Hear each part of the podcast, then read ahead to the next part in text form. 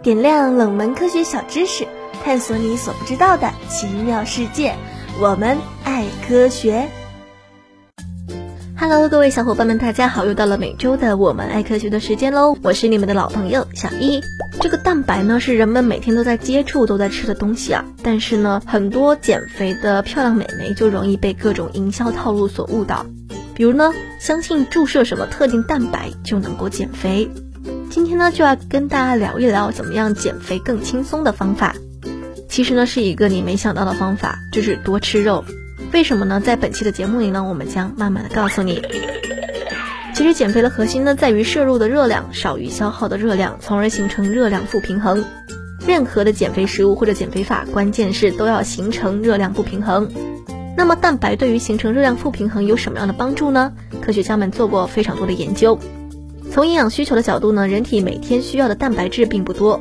对于一般人来说呢，每天摄入的热量中有百分之十到十五是来自于蛋白质的，或者说每公斤体重摄入零点八到一点二克的蛋白质，也就足以满足身体的新陈代谢需求。前一种算法是按照一般人每天摄入两千大卡的热量来计算，百分之十到百分之十五的热量相当于五十到七十五克的蛋白质。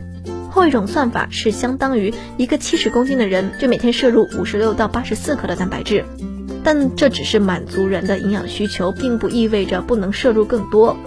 在二零零五年七月的美国临床营养杂志上发表了一篇非常有意思的研究，一共有十九名的志愿者，开始两周按照常规营养组成提供的食物，即热量来源为百分之十五蛋白、百分之三十五脂肪和百分之五十碳水化合物，食物的量呢是为了维持体重。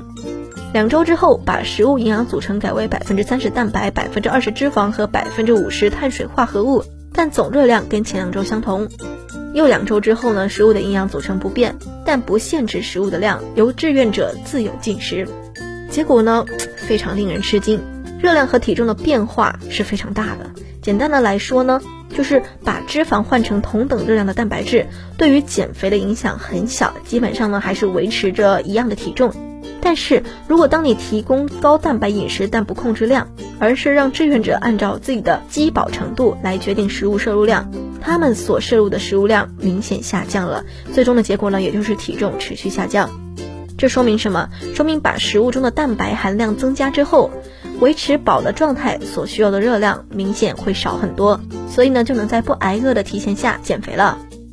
关于高蛋白饮食饱足感强，从而降低食物需求的结论呢，在二零一五年六月的美国临床营养杂志上也有一篇论文做了专门的研究。高蛋白食物对于减肥的作用，除了饱足感强，因而减少食物需求之后，还跟消化所需要的热量更高有关。一方面呢，食物消化吸收代谢之后会产生热量；另一方面，这个过程也会消耗一定的热量。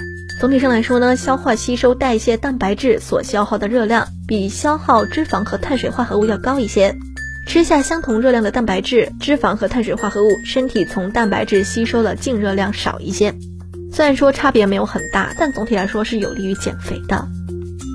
高蛋白饮食不仅对于减肥结果有影响，还会影响所减掉的体重来源。简单来说呢，如果饮食中的蛋白含量高，那么减掉的体重主要是脂肪。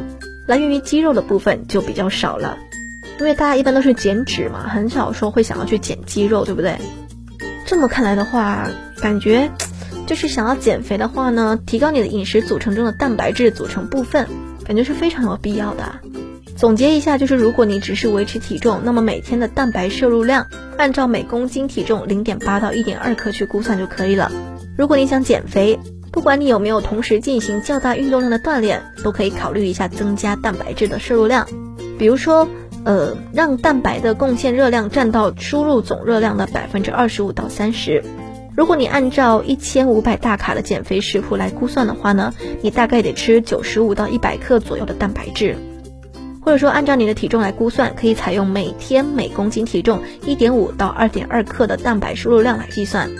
这些蛋白是指什么呢？是指食物中的所有蛋白质，比如肉、蛋、奶、米、面等等。不过需要注意的是，在从食物中摄入蛋白的时候呢，需要考虑附带的其他成分，尤其是像脂肪和糖。一般来说呢，猪牛羊的瘦肉，还有鸡鸭胸部的肉、水产品、蛋清等等，是蛋白质含量高、脂肪含量低的优质蛋白来源。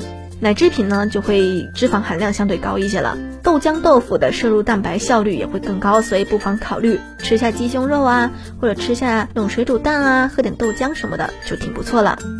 好啦，本期的我们爱科学就到这里了，我们下期节目再会啦，拜拜。